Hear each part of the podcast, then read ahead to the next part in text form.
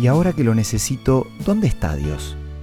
Esta es una pregunta que podemos hacernos cuando estamos en alguna situación que no está a nuestro favor. Solemos cuestionar el porqué de las cosas, esperando una respuesta inmediata para entender y alivianar un poco la carga. Si alguna vez te hiciste esta pregunta, acompáñame al tema de hoy porque es para vos. Esto es Una luz en el camino, para cultivar la fe, la esperanza y el amor, con el licenciado Santiago Paván. El único sobreviviente de un naufragio logró llegar a la playa de una pequeña y deshabitada isla. Lo primero que hizo fue pedirle a Dios que lo rescatara y cada día que pasaba miraba el horizonte esperando recibir esa ayuda, pero parecía que nunca iba a llegar. Ya estaba cansado de esperar, así que decidió construirse una cabaña de madera para poder dormir mejor y guardar las cosas que tenía. Entonces un día, después de caminar por toda la isla buscando comida, volvió a su refugio y se encontró con su cabaña prendida a fuego. Era lo único que tenía. Ahora sí lo había perdido todo. Quedó destruido, lleno de tristeza y rabia. Dios mío, ¿cómo pudiste hacerme esto? Ahora que te necesito, ¿dónde estás? dijo el hombre indignado.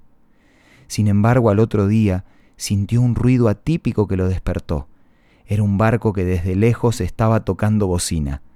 Después de tanto esperar, por fin habían venido a rescatarlo. ¿Cómo supieron que estaba en esta isla? le preguntó el hombre al capitán. A lo que él le respondió, fue gracias a la señal de humo que hiciste. Es muy fácil perder la esperanza cuando las cosas no salen como pretendemos, pero no tenemos que desanimarnos, porque Dios trabaja en nuestras vidas aún en medio del dolor y el sufrimiento. No te centres en lo que te está pasando, centrate en confiar una vez más en tu Creador, en aquel que quiere salvarte, en ese que quiere ser una luz en tu camino. Dios no te va a hacer pasar por pruebas que no puedas soportar.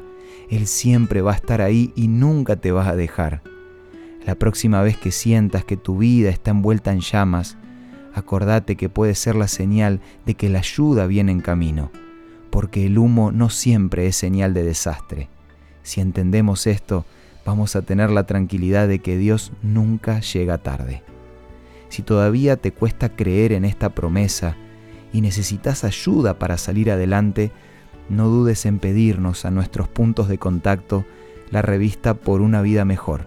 Es un regalo de toda la familia de ULC. Envíanos un WhatsApp al 1162 26 1229 o búscanos en Facebook como Una Luz en el Camino. Los temas de la revista Por una vida mejor te van a ayudar a confiar en Dios un día a la vez. Esto fue Una Luz en el Camino. Te esperamos el lunes para un nuevo encuentro, cuando volveremos a decir, permitamos que a lo largo de las horas de cada día Dios sea una luz en nuestro camino.